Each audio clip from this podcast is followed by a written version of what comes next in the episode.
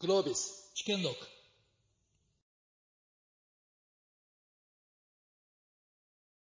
はい、ご紹介ありがとうございます。では、ものづくり×地方都市のセッションを始めていきたいと思います。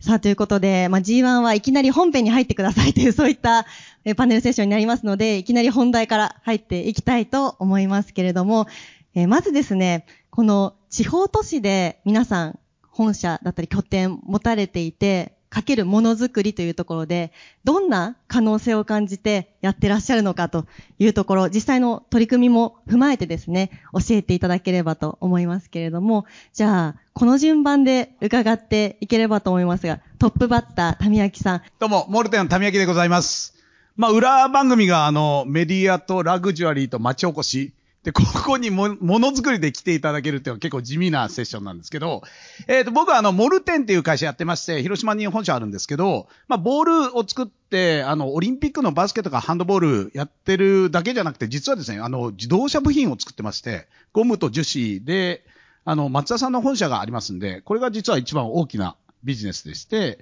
で、あとは医療福祉用のマットレスで褥瘡防止用のマットレスとか、あとは最近あの、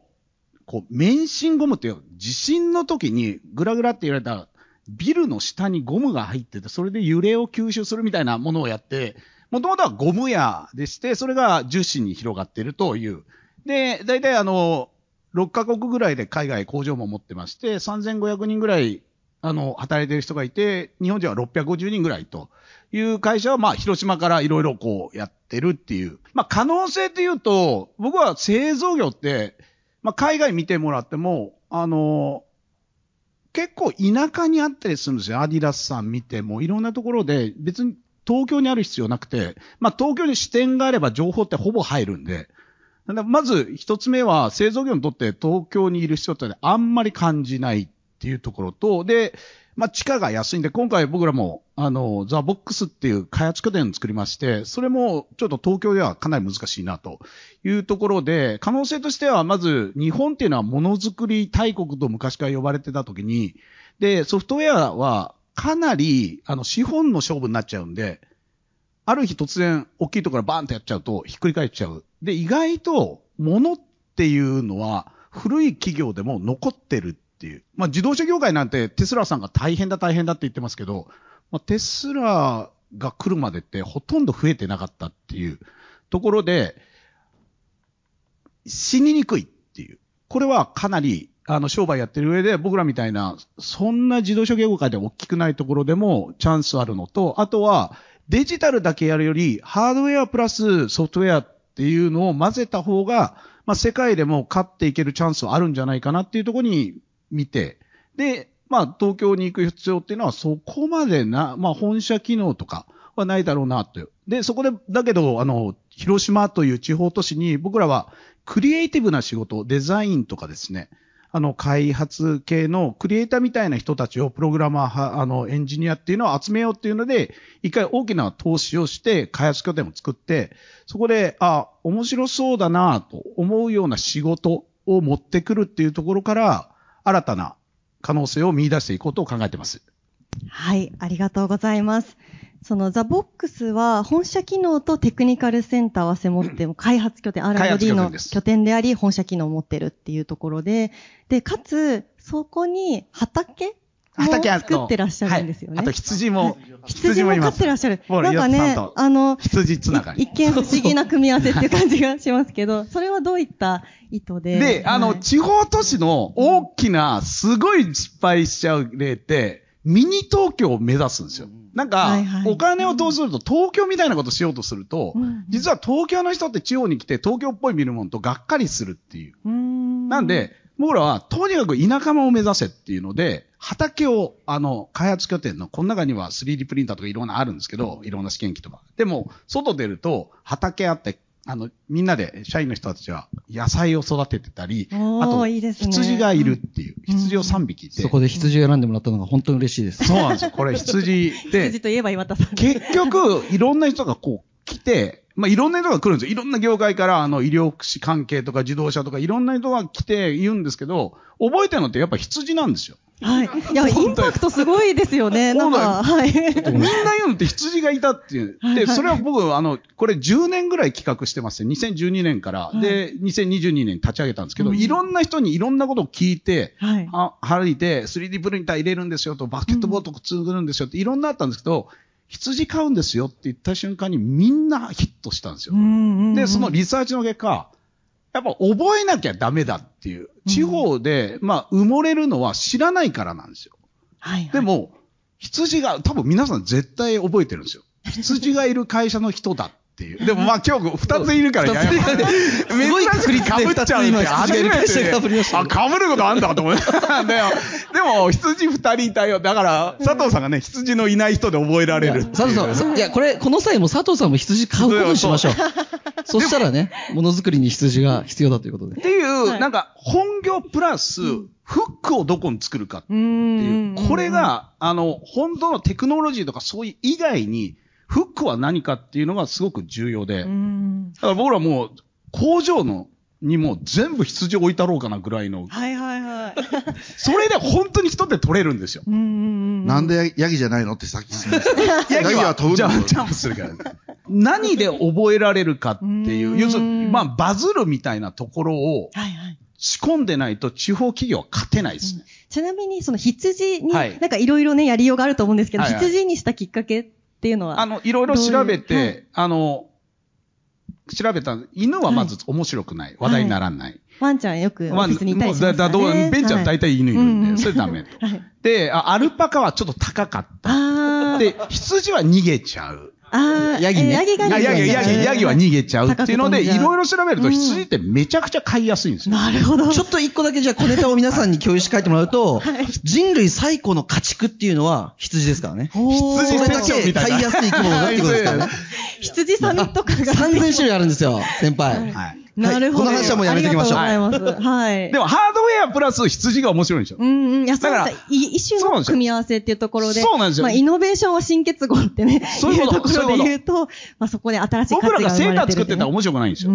すいません、ウールの生地いやいやいや、そう、でも、そういうことなんですよ。工場にいるっていうのが面白いんですよね。面白い。牧場じゃなくて。ギャップがね、それが面白いそうねいうのを地方はやんなきゃいけないどう、何で覚えられるんだっていうのをなるほどね本業以外で作るっていうのが結構本気で、今から絶対人足りないんでうん、採用するときにも合同説明会で、いろいろ、いろいろもう競合がいっぱいいるんですよ、でっかい会社はうん。そこで、うち羊いるんですよねって言うと、うんマジで来るんですよ、学生って。なるほど。まあ、一社ぐらい羊見に行くかと、ごまあ、5個ぐらい行くじゃないですか、学生さうん。こう個別説明会に。で、羊いるんですよねって言うと、マジで集まるんですよ。なるほど。これ本当に。はい皆さんよかったら、羊も、はいもう使っこれちゃったんで。一つ持ち帰っていただける、ね。僕この後羊の話するんで、もうそれぐらいにあ、してください。はい。はい。そういうことをやっております。はい、富明さんありがとうございます。お隣の佐藤さん、お願いいたします。純郎さんのところで大量に使っていただいてますけど、えーサラダ容器とかお弁当容器とかトレーとかプラスチックの食品容器を作ってるんですけれども、えー非常にですね、えー安いんですよね。安いんですが、非常にかさばるので、えー全国に工場を作って地産地消しないと、おどっか一箇所で全国に配ると合わないので、で、結果、まあまあ MA も含めてなんですけども、今12拠点で20工場あります。で、えー非常に安いので、えー海外からあで作って持ってくるってこともできないので、えー去年、あの、マレーシアの会社買うまでは100%日本で作っているということで、えーなんですが、そその地方でのものづくりって言った言ったときに、そもそも私どもの、あの、会社で言うと、先ほど申し上げたように、えーかさばって安くて、で、えーなので、えー地方で作るしかないんですよね。えーだから、あの、と、と都心で作ることはありえない。で、えーまあ工場も、今で言うとどうでしょう。最初、1万5千坪ぐらい、大きいところは5万坪ぐらいの敷地の中で作ってますんで、えーそもそも地方なんですね。じゃあ、地方でものづくりって時に、さっき議論になったんですけども、その、いわゆる伝統工芸みたいなものづくりになるところ、職人の世界なんで、大量生産する私どもとは全く違う世界で、そこはもうわからないな、とということで、となると、じゃあ、えー地方で作るのは当たり前で、えーえーなんですけれども、じゃあ何が今問題かというと、完全に人手不足。えー新しい労働力の供給が非常に難しい。今私どもで、えー全国の高校回ってるんですけれども、中部の高校、なんとですね、144人しか卒業生いない高校に何社来てるかって、求人が。2000社ですよ。うわー本当そうですよね。2000社ですよ。はもう中部のエリアってそんなんばっかです。という競争力の中で、じゃあ今後どうしたらいいかというのがうん非常に大きな問題で、はい。え今日はこの二人のこの非常にポジティブな、あの、おお二人に対して私はネガティブな 視点でやろうかなと思ったんですけども、それが非常に大きな問題かなというふうに今思っておりはい。ます。。あの、その中でですね、佐藤さん、その F ピコさん、関西に新拠点を作られたっていうところが、あの実は福山っていうのが創業の土地で、そこで、おえー大量に作って、えーたまたま中央地方の福山っていうところに、えーあったものですから、山口まで持っていけるし、実は西の方、あ東の方は山、や和歌山まで持ってったんですね。ところが、まあ、2024年問題もあって、これだけの長い距離を持っていくっていうのが、これ、多分広島市だったら、もっと先に、あの、近畿分けてたと思うんですけども、えー岐阜羽島が、に、えー中部があって、で、福山があって、で、やってたんですけども、さすがにこの長距離無理だろうと、えー和歌山、奈良、大阪までを分割してということで、えーまあ今年できたんですけれども、あの、お兵庫県の小野市というところにえー一大拠点を作ったんですね。で、福山の3割の生産能力をそこに移して、えーエリア分割をしたんですけれども、えーまあ、まあ、小野市ってご存知かどうかわかりませんが、えー4万人の人口の都市で、えー市でございましてですね、ええそこにボンって作って150人じゃあ採用って言っても、あの、全然応募が見見込めないので、で、元より、えーえー120人ぐらいこう、いあの、人と設備ごと動かすっていうことで、えーピコハウスというその、ワンルームマンション形式のね、建物を、建物を、いい名前ですね。はい。5号館なんですけど、140個のやつをいきなり作って、はい。で、人と共に動かしたんですけども、うんうん作ってみたら、小野市で一番大きな建物だったという。うん。は で、そこはすぐにいっぱいになっちゃってですね。ええで、じゃあアパートを探そうと思って、ないんですよ、これが。い。うんうんうん。本当にね、あの、そのアパートがないという、うーだから地方都市で言うと、えーその労働力の供給をどうするかっていうことと、そのい、要するにインフラをですね、はい工場だけじゃなくてそういう住むところから用意しないと難しいっていうのをまさに体現したでもさっきね、ですよね。控室で聞いてたんですけど、そのアパート、ワン、独身者用のね、ワンルームなのに30平米あるんですよね。えっ、と、独身出だっていうふうに、えーあ決めてないんですけども一部屋30平米で、えー私のここだわりでカウンターキッチンがあってですね。あ、おしゃれ。素敵ですね。いや、だからなんかおしゃれ住みたいようなマンションンをちゃんと作るっていう。そう。うん。まあ、あの、電子レンジだけ持ち込み、それ以外は全部、あの、冷蔵庫もテレビもすべて40インチのテレビがあって、うんうんいう形にしたんですが、まあそういうことを整備していかないといけないという、うんうん。その住環境もですね、うんうん。その簡単じゃないんですよね。あの、大量にこう人を動かすとなると、まあそういううのを実感したはい。ところでございます。ありがとうございます。為明さんと佐藤さんのね、お話今伺っていると、やっぱりそこで働いたらどんな生活になるのかなとか、ライフスタイル、こんな感じになるかなって、こうちょっと人生が描けるような、そういうビジュアライズされてるようなところがすごくなんかこう共通点かななんて思いながら伺っていました。はい。では、岩田さん。お二人みたいに数千億やってらっしゃる会社だったら、僕600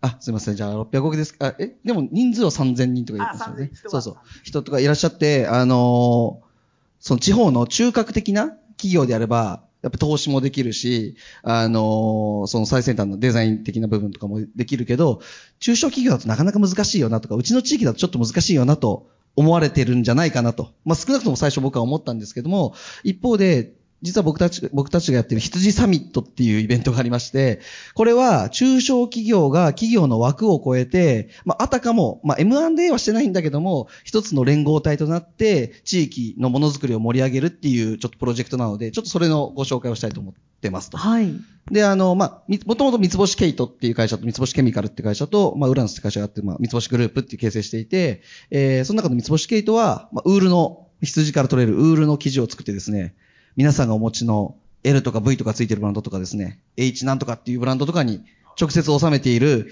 まあ、日本の、まあ、どっちかとちょっと伝統工芸にも半分入ったような産業として、まあ、一定のクオリティとか、えっ、と、クリエイティビティを代表しているつもりでやってはいるんですけども、企業規模はものすごくちっちゃいんですね。やっぱ数、言っても数十億なんですよ。その産地って。えーで、まあ、何百社も、何百社も昔はあって、多かったんですけど、今はもう本当に数、もう100社から200社の間ぐらいに減ってきちゃってるっていう状況の中で、まあコロナでファッションもすごく悪くなった中で、このままだと本当にエコシステムがぶっ壊れちゃうなと。で、仮に自社だけが利益を取れても、地域のエコシステムが壊れちゃったら、まず、存続し得ないな、という悩みの中で、それまでは僕はどっちかというと一番星になって、自分のやってる新しいことをみんなが勝手に真似すればいいやと思ってたんですけど、それだともう間に合わんと。っていうので、僕どっちかというと、あの、三菱商事出てボストンコンサルティングを経て帰ってきたんで、はい。まあちょっと佐藤さんにも似てるとこがあったと思うんですけど、地域にあんまり慣れ親しんではいけないと。その、衰退産業のムードになっちゃいかんなと思ってたんで、あんまり商工会議所とかそういうなんとか組合とかに行かないようにしてたんですけども、急にそういうところに行って、はい。羊サミット一緒にやりませんかと。今まで断り続けてきた僕が急に誘うみたいなことをやりまして、そしたら、ようやく君も社会性に目覚めたかねとか言われて、あの、地域の偉い人が意外に応援してくれて、で、あの、羊サミット美州というイベントをやることになりました。で、これ何をやるイベントかというと、オープンファクトリー。産業観光とか言われるような、まあ、工場見学をコンテンツ化する。工場を、物を作るだけの場所じゃなくて、まあ、メディア化するというか、とか、はいあの、人と、あの、使い手と作り手をつなげる接点にするっていうようなイベントで、これ何がいいかって、お金がほとんどかかんない。あある工場を開くだけなんで、はい。はいお金がかかんなくて、ホームページだけ作ればいいんで100万ぐらいでできちゃうと。いう感じで最初、お後継ぎ11人声かけて、えー10万ずつ出し合って、110万円で始めましたと。でそしたらいろんな人が協力してくれるようになって、まあもうちょっと大きくなって、初年度で延べ1万5千人の人が来てくれて、で、かつまあ僕たち素材屋なんで、2C で売るものほとんどなかったんですけど、まあ、せっかくやるから、ちょっと服作るかとか、あとはまあ糸とか布を売ってみるかって言ったら、一応ですね、1000万以上売れまして。まあ、人呼ぶだけじゃなくて、あの、ちゃんと物を売るっていうような経済循環もできたと。で、あの非常に気を良くしまして、あの、はい。代理店さん一切使わずに自分たちで手弁当で、あの、手作りでやってたんですけど、まあ、それ続けてですね、今年も一応10月の末に、あの、2日間開催する予定で、まあ、一応3年やってる、3年目に入ったっていう取り組みをしてますので、あのもちろん、あの、中核企業が率先してやっていただくってことはすごく大事なことだと思う一方で、別にそういうのがない地域でも、まあ、やりようによっちゃできることあるよっていうのが、まあ、羊サミットかなというふうに思ーってます。素晴らしいですね。その1万5千人が第1回目から集まったっていうのはどういうところがポイントだったんですか？あ、それはですね、まあ、めっちゃ頑張ったっていう一言になるんですけど、あの、あとどういう属性の方が来られたかっていうえっとですね、ところも含めて一応アンケートと取った感じだと、はい。えっと、地域、その、一宮市、橋間市、津島市っていう、本当に拠点がある地域が5割から6割の間。で、名古屋市、岐阜市っていう、まあ、三重、あの、東海3県がえー4割で、残りの1割が東京とか大阪とか、えー大都市からやってきただろうというふうに一応類推はしています。はい。で、えーその時に、まあ、僕たち、あの、羊サミットの目的を絞らないっていうのをす非常に大事にしました。で、羊サミットの羊は動物の羊でありながら、あありあるとともに、ゆるふわの象徴だと。うーん。もこもこしてて。弱いつながり。はい。ウィークタイズとか言われたりとか、あと、その、ちょっとでも仲良かったらもう仲間みたいうな。で、ターゲットも絞らない。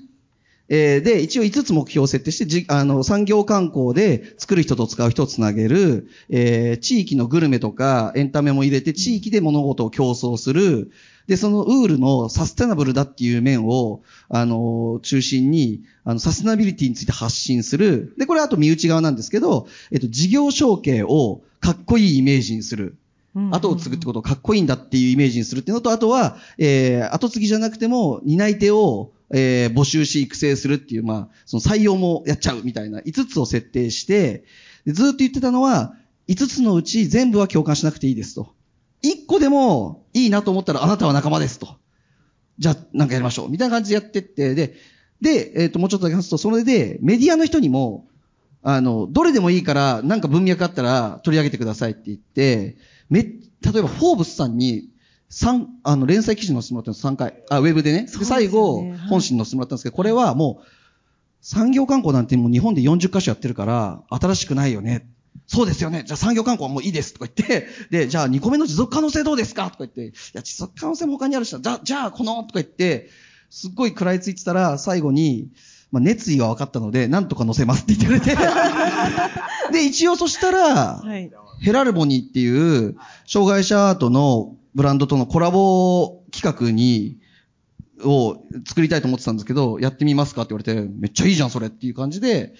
あなってきたんで、まあ、要は、自分たちの文脈にはまらないからといって、諦めないっていうし、諦めずに、まあ、トライし続けるっていうので、さっきの話、NHK ワールドも来てくれたりとか、まあ、いろんなメディアが来てくれたんで、まあ、1万5千人ぐらい来てくれたかなっていうのが、まあ、一個あります。確かにそうですね。はい。えっと、先ほどの人材不足の話で、まあ、正直 F ピコさんのレベルの人数が急に集まることはないんですが、羊サミットを見に来たっていう経緯で、えーうちの会社にはあ何人か人が来まして、で、あの、正直先ほど、あの、採用の話で、まあ、と東海中部圏って、まあ、トヨタをはじめとする自動車メーカーさんがものすごくいい条件であるので、基本的にお金を稼ぐという一点だけにおいては、まあ、全く勝ち目がない。ので、今は地域の人だけじゃなくて、地域外でも繊維とか、そういうサステナビリティとか、まあそれこそ羊が好きとかで、えー興味持った人に来てもらうしかないなと思っていて、やっていたら、まあ、えっ、と、4月から入社したのは、あの大阪芸大出た女の子が、えー移住してきてくれたっていうのと、あと、今月、パリに留学行っちゃうんですけど、早稲田大学を休学して1年半うちで旗織りをずっとやってたっていう若者がいたり、で、昨日ちょうど北海道からなんか応募来たりとか、まあ、数はまだまだ少ないですけども、そういった、なんていうかな、その、共感系の採用にもつながりそうで、それを、まあ、うちの会社だけじゃなくて、さっき、えっと、話した繊維の会社2、30社一緒にやってるんで、みんなで採用活動しようかと。いうような話にも実はつながっているっていうのが今、採用系でもちゃんとつながっているところですね。共感系の採用っていうのをなんか、すごくキーワードだなと思いました。はい。あと、やっぱりメディアに関しては、あの、やっぱりいろんな切り口を、これでもかというぐらい用意されたっていうところは、すごく重要なところだろうなと。あの、やっぱり最終的に各記者さんだったり、ライターさんがどれだけ熱意を持ってそれを伝えたいって思うかって、そこもやっぱり人の熱意っていうところになると思うので、そこはやっぱり人によって、こう、一番今取り上げたいのはこれだっていうの違うので、そこをいかにこう、何枚もそのカードを持っておくかっていうのって、すごく広報とかね、大事な部分だなと。はい。で、なんかそうやってたら結構柔軟な人だなっていう印象が記者さんについたみたいで、はいはいはいはい。逆にこういうこと書きたいんだけど、はい。こんな取り組みやってませんかとか来たりするようになったんで、それは、それはね、ちょ、ちょっと話いいですか？その後羊サミットだけじゃなくて、ないんですけど、名古屋大学にアフガニスタンの避難民が来てるっていうニュースが出まして、はいはいはい。NHK で。岩瀬さんとことかで採用とかしませんかって言うから、考えてもなかったんですけど、じゃあちょっと採用しようかなとか言って、ん。たら、取材に来てくれて、でうちだけで、うちだけでやってもあんま面白くないから、えー地域の経営者を柔軟者呼んで、あのーアフガニスタンから避難に来た人と、その、まあ、繊維以外も含めてなんですけど、えー地域の経営者の、まあ、マッチングイベントをやってうん、そこで僕が熱くアフガニスタンを救わなきゃいけないみたいな話をすするのがまた NHK に出てとか、うんうんそういうね、あの、いい循環は起きてますね。はいはい。社会問題ですよね。そういうところに企業としてしっかりこう取り組んでいくっていうのをはい真っ先にやっていくみたいなところっていうのをね、大事ですよね。はい、そこが、あの、共感系採用うん、につ共感系ながるかなと。採用ね。はい、ありがとうございます。そして、今、やっぱりその地域の外の人たちとのコラボレーションだったり採用っていうお話ですと、谷明さん、ちょっとまた再びお伺いしたいのが、その、はい外のはい方々とデザインであったりとか、設計とか、こうコラボ、いろいろされてらっしゃるというところ、すごく印象的だなと思うんですけども、そのあたりのお話とかは？いろんなことやってるんで、いろんな人と組めるっていうので、あそこにいる、まあ、為末さんのサイボーグって会社と一緒にプロダクト開発もしてますし、あと、まあ、ベンチャーのソフトウェア側の人たちを集めて、あの、今、いろいろやってたり、あとは、えっ、と、ちょっと前まで、東京大学さんと、あの、寄付講座とかやって、これから、あの、石川県立看護大学さんと医療福祉の方やったりっていうので、あの、幅広く、こう、門戸を開いてやってますね。いや、それを開くもそうですし、あの、なんでしょう、こう、どうやって、その、例えばアカデミアとのつながりとかですね、はい。こう、そこのフックなのか、例えばこう、共感なのか、どういうふうにそこのコラボレーションだったり始まるのかっていうところのきっかけであったり、そのプロセスを少しシェアしていただきたいんですけど、どうでしょうあの、えっと、医療系は大体うちの、あの、実務部隊がやったりするんですよ。で、ベンチャー系も僕はずーっと歩き回って、歩き回って。歩きはい回って、例えばちょっと10、どれぐらい、7、8年前ぐらいに DMM.make っていうハードウェアベンチャーのブームがあったんですけど、うん僕その秋葉原のスタートアップスタジオに結構行ってて、はいそこで会った人たちと、こういろいろ、そこのデザインやってくれている人はその中の一人なんで。た、たみやきさんが自ら行くんですか？あ、行きます行きます、も社員さんとか。う。結局、僕以外の人って、あの、出張出るときって承認がいるんですよね。まあ役員がなんていうかね。で、僕だけ別に承認いらないから、外してもいいなるほど。っていう。結局、新しい人って会うのって10人あって、9人ほぼ意味ないんですよ。うんうんうんうん。だけど、それやっていかないと無理なんで、僕はあの20%のアリって言ってて、アリってこう100匹いたら20%って新しい餌を探してるんですよ。で、他のあれは80%はこう持ってきてるみたいな。はい。で、これがなくなった時に、この20%が見つけてたら次行くって言って、この20%って見つけても次行っちゃうんですよ。うんうん絶対働かないんですよ。うんだから僕はあんまり働かないっていう。餌探すっていう。はいはいはい。それを今増やしてるっていう。うん前まで僕しかやってなかったんです今3、4人は何してんだろうっていう人がいるっていう。はいはい。探索の部分こっていうのをこ探索をやらないと。自らやるっていうことですね。をどれぐらい、まあもうハードウェア、あの、ベンチャーの人とよく話してると、やっぱり、あの、バーンレートっていうお金を燃やすっていう、うんもう製造業そんなこと絶対しちゃダメなんですよ。うんうんうんうんお金大事だから、はい。彼ら燃や、燃やしてんだと思って、うんで、それをいくらか、こう、社内で、これ燃やそうよ、みたいなのを、ちょっと、社内ファンドみたいなのを作って、まあ結局管理会計だから別にそんなに、あの、本当にファンドじゃないんですけど、それをいくらかもう渡しちゃって、自由にする人を組織でも作って、一回切り離しちゃう。で、ちっちゃい、こう、単位で作って、それをもうどんどん歩かせるみたいなのをやると、意外とね、結構面白い。僕らの分かって今、一般社団法人を作って、バスケットで、こう、体験格差を、あの、えっと、リディラバーさんと一緒にちょっと調査して、今、沖縄でワールドカップあったんですけど、それに向けてバスケットで体験格差をなくすっていうのをやってる一般社団法人作ったのとか、なるほど。ここにはい。マイフットボールキットっていうのも、サッカーで、こう、ボールがない子供たちにどう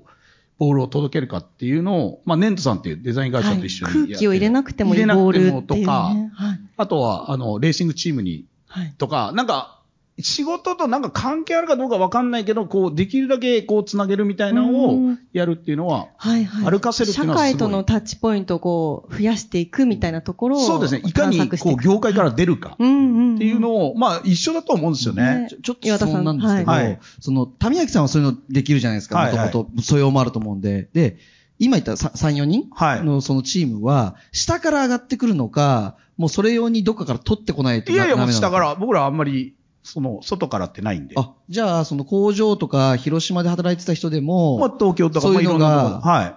だって昨日までは働きありやっていかなきゃいけないのに、はいはい今日から急に、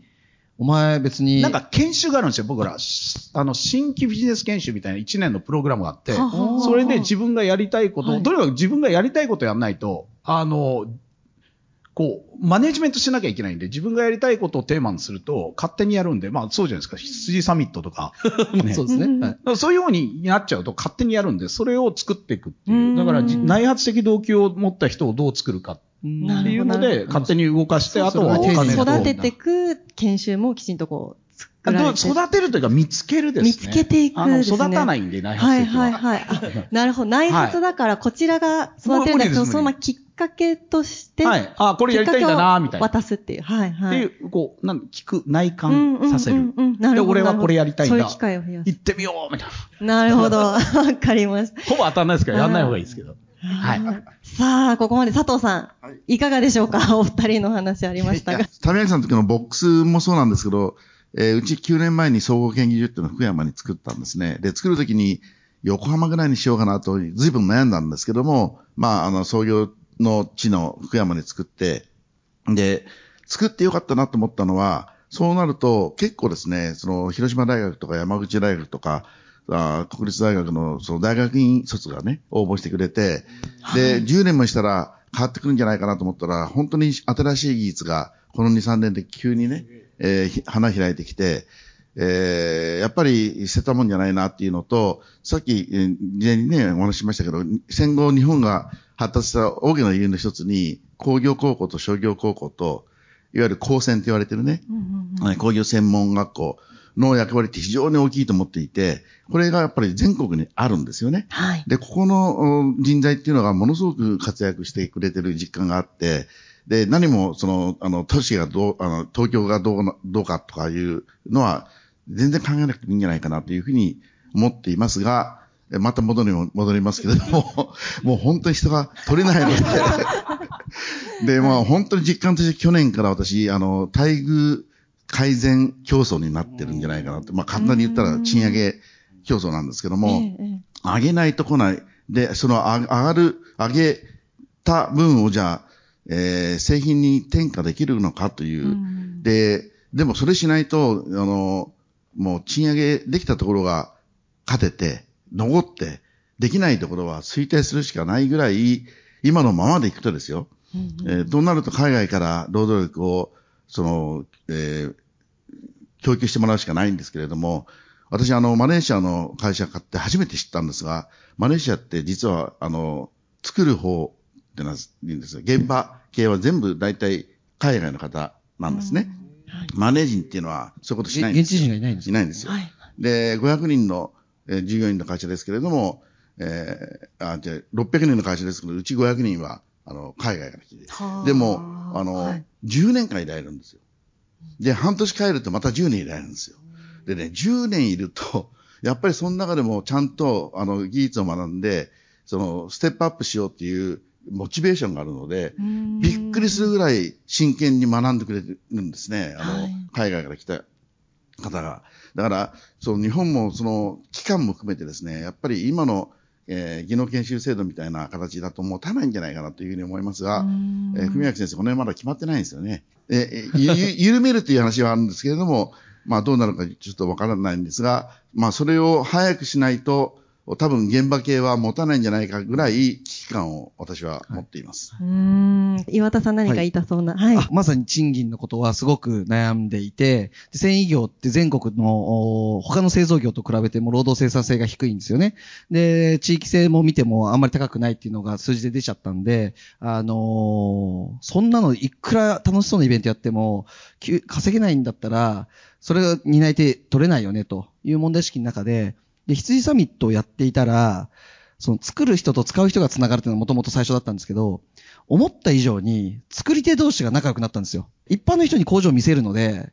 あの、お互いも見せ合ったんですよね。そしたらなんか、同じ課題で悩んでたってことに気づき、はあ、で、じゃあ一緒にやってみっかみたいな話になりまして、実は今年、羊 DX っていうプロジェクトを、まあ、経産省さんと組んでやってまして、はいまあ、要は DX 人材。まあ、大企業ですら多分取れないと思うんですけど、中小企業が取れるわけないので、まあ、じゃあ何社、今回6、あ、えっと、7社、7社か8社でやってるんですけど、8社で、みんなで1個のプロジェクト作って何が課題で、どういうふうに解決してたらいいか。で、まあ、一応、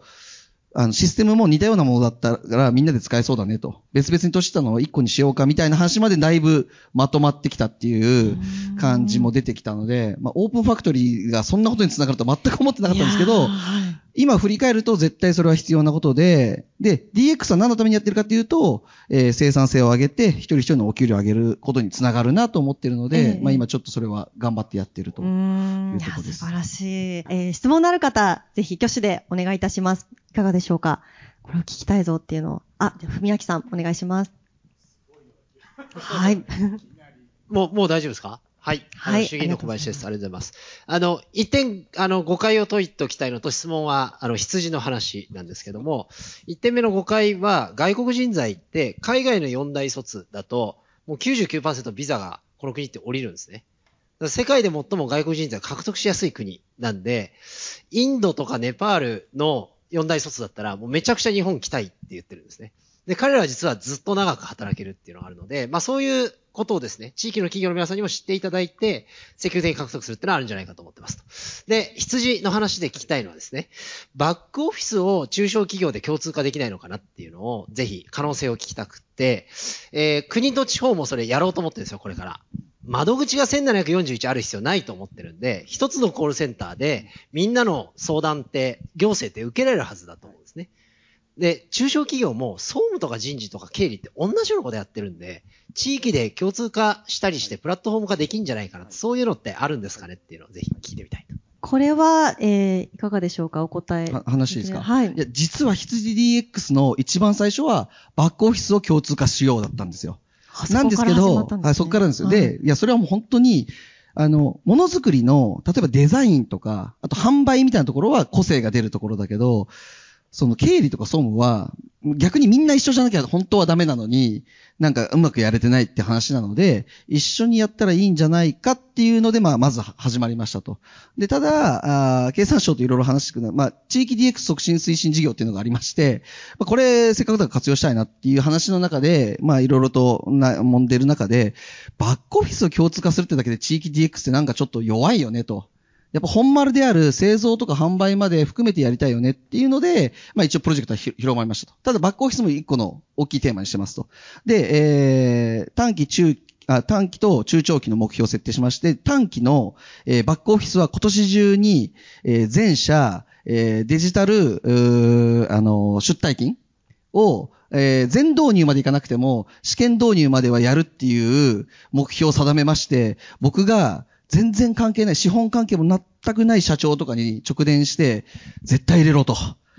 これは俺たちの目標だと。で、これで美州は、すごいそういうことに前向きな産地だっていうイメージを発信して、まあ、労働環境もいいんだぞっていうのを言うことによってさっきの話担い手育成とかに,、ね、につながるんだって言ってやってて、で、もう一個面白いのは、えー、っと、ごめんなさい、長く話しちゃって恐縮なんですけど、えー、っと、DX は中小企業うまくいかない理由はもう一つあると思っていて、えー、っと、経営者同士は横のつながりってできやすいんですが、えー、バックオフィスの人っていうのは基本的に他他社の人と業務の話をすることは一切ないので、すごくこれで合ってんだろうかとか悩みながらとか、なんでこんなことやんなきゃいけないんだっていう、えー、孤独感に苛まやされながらやってまして、え、あそこもやってんの？って気づくと急に火がつくみたいなメンタリティもありまして、なので僕たち羊 DX やってることは、その担当者レベルの交流会を毎月やってて、で、彼らの LINE グループも作らせて、社長はもういいです、来なくてと。担当者同士で今何悩んでるかとか、何やろうとしてるかを話し合ってくれっていうのを毎月やってます。はい。で、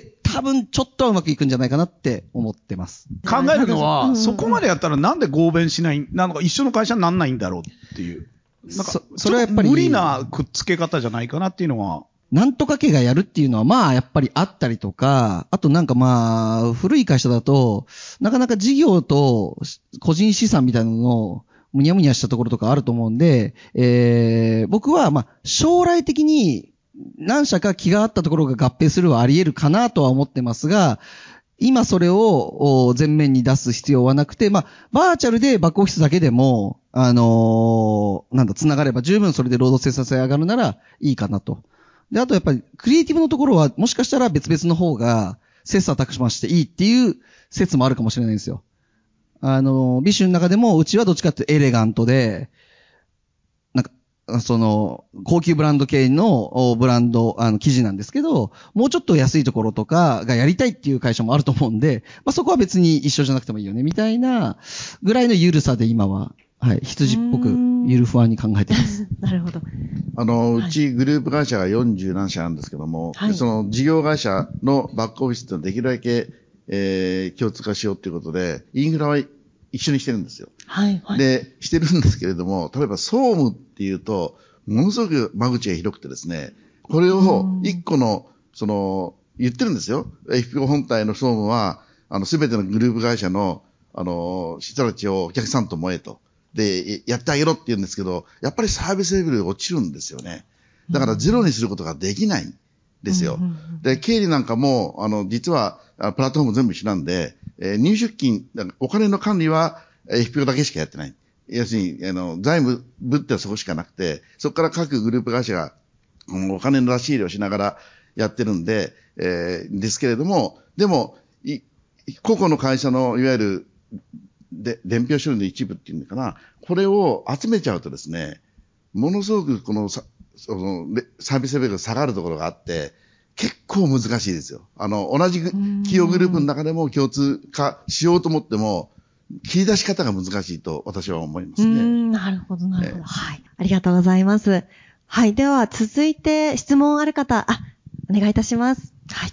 あありがとうございます。B&Do の岩見と申します。えー当社のお客様が製造業めちゃめちゃ多くてですね、今日のお三方のような、あの、上の方は非常に柔軟なチャレンジングな発想を持っておられるんですけど、いざ現場の方っていうのは、製造業の方ってやっぱりこう、一日一日を大切に、今日のように明日があるという形で進めていらっしゃるので、なかなか新しい提案が通らないっていうことに悩んでるんですが、そういったあの、組織、人材の変革、どういう、あの、取り組みされているのか教えていただければと思います。ありがとうございます。ありがとうございます。今日のように明日があるってすごくなんかいい言葉だなと。あの、それがくね、繰り返されるってことがまず大事ではあるんですけれども、その中で、じゃあ新しいことが通らない。こういったところをどう見てらっしゃるか、どうでしょう？私の目標は、えーグループ全体が、えー昨日よりも今日よりも明日、いい会社になると。いい会社の定義って全員違っていいと思ってるんですね。でも、全社員が去年より今年、今年より来年の方が良くなると思えればいいと。これをずっと言い続けてるんですけども、おっしゃる通り、変化を嫌うんですよね。あの、新しいことをやろうとすると、絶対、で、なおかつ新しいことをやったときに、あの、クレームが聞こえてこなかったら大成功なんですよ。うまくいかないときっていうのはもうね、不満だらけの話で、で、不満が出てこないっていうのは、もう大成功の、っていうことなんですね。だから、良くなって、良くなったよっていう人ってゼロです。悪くなるときは言うんですよ。もっちゃくちゃ言うんですけどもど、良くなるときって、本当に言ってくんないんですよ。良くなったろって聞くと、ええまあとか言ってね。言うんですけど、でも、えー実はよく、良くなった。ですから、あの、まあ、変化を嫌うっていうのは、もう組織も、その人間も、そのものすごくね、あの、皆さんが持って、私もそうな、だと思うんですけども、だからそれを、その、とにかく、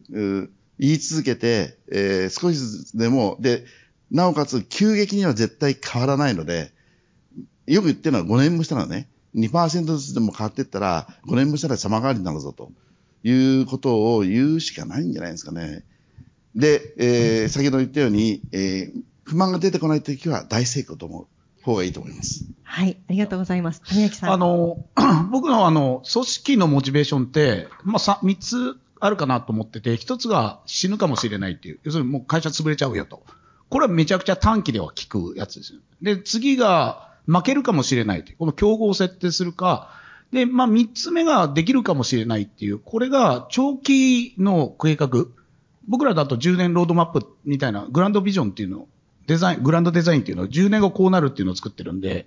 ここで内発的動機と、あとブランドステートメントみたいな、このブランドってこういうことやるんだよねっていう、と、社会とのつながりでこれを実現しようっていう、こう、内発的動機か、まあ、競争か、危機感。この三つじゃないかな。どれかがないと僕はあんまり動かないかなっていう。で、一番上は、あと、インセンティブですよね。あの、お金が入るっていう。こういう外発的動機か、あの、内発的動機の3段階かなと続いて、為末さん、お願いします。こちらで最後の質問になります、時間的に。はい。ありがとうございました。あの、企業はどのくらい長く続くのが全体の生態系で理想なのかっていう、あの、すごい新陳代謝早くアメリカみたいに回すっていうのをいいっていう方もいるんですけど、でも一方でアメリカのラストベルトみたいにかなりそれで地域の方の生活が壊されたりするけど、一方でどうも日本の企業が長く続きすぎることの弊害もあるような気もしたんですけど、まあこれ各企業の努力とは別かもしれないですけど、全体の生態系の生まれ変わりのバランスってどのくらいが理想的なのかを伺いたいな。ありがとうございます。最後すごくメタな質問いただきました。基本的どうでしょうねに経営者は going concern なんですよ。これが経営のもう大原則なんで、経営者は永久ですね。で、それを許すか許さないは社会のつ仕組みで、先ほど言われた人材をどうするかとか、まあ税金とか、それは国が決めること。っていうか社会が、こう企業っていうのはアメリカは入れ替わろうっていうのが、で、チャプター11とかすごくやりやすいようにできてるんで、アメリカはこう回そうとしてる。でも日本はどっちかというと助けようっていうので、き 経営は絶対ゴーインコンサーン。で、エグジットするは別として、会社は通なくがもう絶対的でそうで、社会はその社会が決めるって皆さんが決めるんじゃないかなっていうのが僕の。はい。では、佐藤さん。私あの、アメリカ式その会社経営がいいと思っていないんですよ。で、日本式の経営の方ははるかにいいと思ってまして、そういう意味から言うと、年功序列とかね、それから、終身雇用とか、どっちかと僕はそっちの方がいいなと思っているんですね。で、じゃあ会社が続くかどうかっていうのは、本当に今、田辺さん言ったように社会が決めることで、社会の中で存在価値があれば続くわけで、で、欧米って言い方しますけども、例えばベンツなんかだと、もう親子三代ね、ずっとベンツに勤めてるっていう人がいっぱいいるわけですよ。で、それでこそ企業だと思うんですよね。だから売り買いをするとか、私あの、あの、アメリカの大学の研修行った時に、もうこれから帰んなきゃいけないんだと。どうしたんだって、会社が売れそうだと。えー会社を売るために起用したんだって言ったら、それ以外何があるんだって言われてですね、すごいびっくりしたんですけど、そういうのはちょっと私のメンタリティと合わない。だからその企業っていうのは、せっかくその社員の方も一緒に縁があって働いているわけですから、その社員の方が、そのずっと働いてですよ。で、家族を持って長く、えー人生設計できるようにするのが経営者の役割だと思っているので、えーどちらかというと、それどのぐらい続きますかっていうと、ずっと続けたいですよね。そのため、それを決めるのは社会であって、でもその社会の中に存在価値があったら絶対続くだろうというふうにしていかなきゃいけないというふうに思っています。僕もじゃあ話していいですか？はい、お願いします。企業はサグラダ・ファミリアと似てるなって思ったことがあって、要は一人の人生だけでは完成し得ない大きなものを、まあ、みんなで作るっていうふうに考えると、その世代で終わらないぐらいのものの方がわざわざ企業にする、まあ、意味はあるなとは思ってるんで、まあ本当に先輩お二方と一緒で、まあサスナビリティって言葉がこんだけ流行ってんだったら企業だってサスナブルであるべきだなとは思ってます。ただその中身がどんどんどんどんアップデートされるべきだというのも皆さんと一緒です。はいさあ、ということで、ものづくりかける地方都市ということで、50分にわたりセッションをお届けしました。えご登壇いただきました、えお三方、本当に貴重なお話シェアしていただいてありがとうございました。大きな拍手をお願いいたします。